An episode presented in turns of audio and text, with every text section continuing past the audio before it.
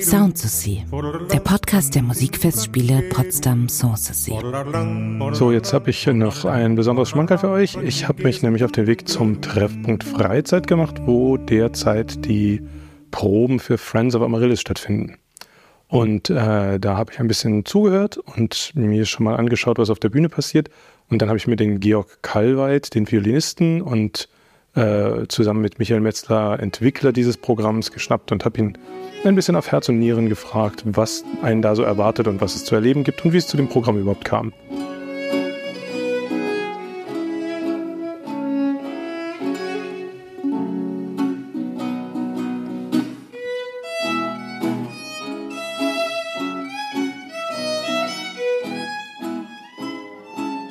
Okay, Georg, äh, wir sind jetzt hier am Treffpunkt Freizeit in Potsdam und ihr fangt gerade so richtig an mit den Proben. Jetzt, ihr habt ja schon geprobt, aber jetzt hier so mit äh, Bühnenaufbau und das wirklich zusammenzubauen. Ihr habt gerade mit Gitarre und Violine schon mal gespielt. Das heißt, die instrumentalen Klangfarben sind ein wichtiger Teil der Erzählung, wenn nicht sogar der rote Faden der Erzählung. Kann man das so sagen? Das kann man so sagen.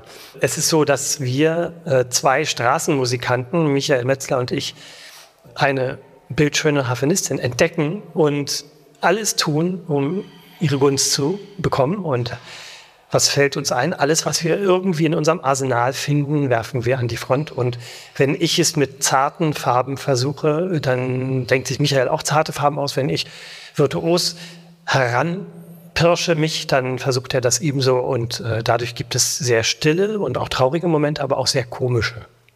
Jetzt hast du viel von euch beiden geredet, aber die Harfenistin, kam gerade gar nicht vor. Warum? Hat sie so eine passive Rolle?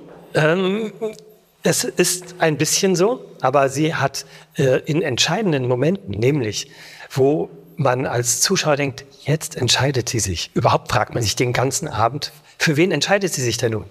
Und das bleibt lange offen und es gibt aber immer Momente, wo man denkt, jetzt hat sie sich entschieden, tatsächlich. Und dann ist es doch wieder nicht so. Insofern, der Harfenistin kommt eigentlich wie immer in einer Dreiecksbeziehung die entscheidende Rolle zu, aber sie sitzt hinter ihrer Harfe in sicherer Deckung hinter vielen Seiten und ähm, kann genüsslich unseren Kampf beobachten von dieser Position aus. Also sie ist wirklich mehr der ruhende Pol in dem Stück.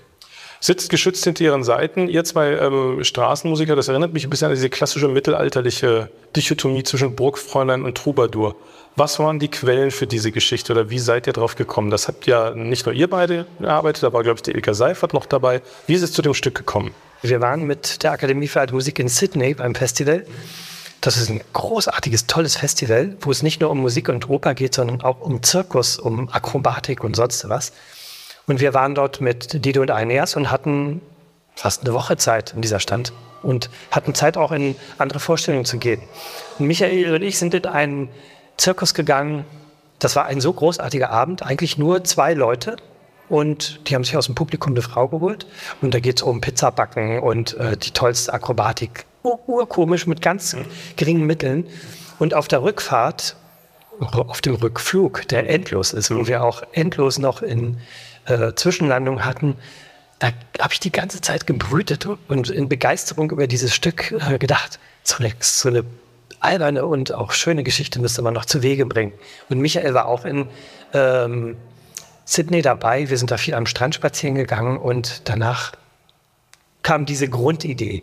Aber zusammengebaut haben wir es eigentlich dann äh, zu vier, zu fünft.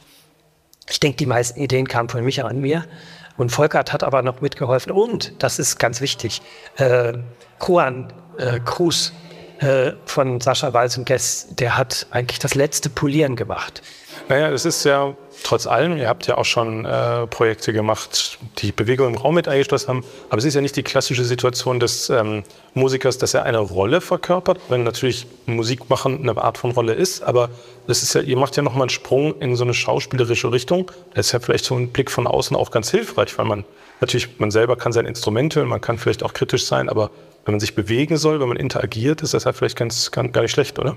Eigentlich ist das, habe ich mir gedacht nach dieser Produktion, wenn wir mit Akamus oder überhaupt irgendwie normal alte Musik erarbeiten, gehen mir meistens Bilder und Geschichten durch den Kopf. Und wenn man in der Probe effektiv und schnell vorwärts kommen will, geht es meistens besser, indem man dieses Bild vermittelt, als wenn man sagt, spiel mal hier kurz und da lang. Und dann weiß man ja noch nicht, warum man kurz oder lang spielen soll. Und äh, diese mitunter abstrusen Bilder und Geschichten plötzlich sichtbar zu machen, auch fürs Publikum, ohne sie erklären zu müssen oder ein Programm beschreiben zu müssen, ist eigentlich ein großer Vorteil. Was ist dein Fazit aus dem Stück? Was hält mehr? Freundschaft oder Liebe? Wem würdest du den Vorzug geben? Über so eine Frage könnte man einen ganzen Abend oder einen ganzen Tag sprechen. Ich bin geneigt zu sagen, dass eine Freundschaft länger hält. Mhm. Ähm, es gibt wenige Beispiele, die mir begegnet sind, wo auch eine Liebe sehr, sehr lange hält.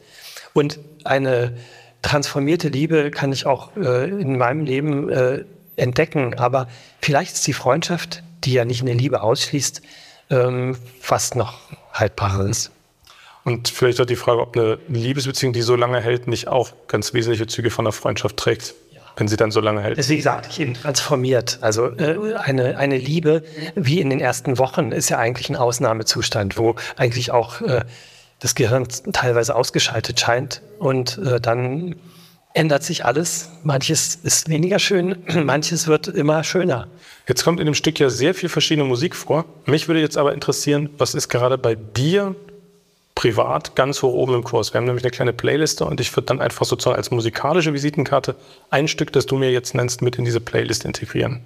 Also ich mag äh, Django Reinhardt und Stepan Grappelli sehr und von dem kommen auch zwei, drei Titel mit vor und ich liebe die Musik. Ich spiele sie auch hin und wieder bei Feiern, wenn ich einen im Tee habe.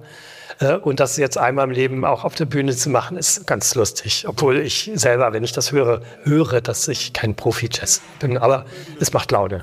Vielen Dank und äh, danke, dass du dir die Zeit genommen hast. Ja, gerne. Soundsessy ist ein Podcast der Musikfestspiele Potsdam Sanssouci. Redaktion Carsten Hinrichs und Miriam Luise Münzel. Postproduktion Robert Niemeyer. Online-Redaktion Genia Börner-Hoffmann und Johannes Kleemeyer. Informationen zum Festspielprogramm gibt es unter musikfestspiele-potsdam.de.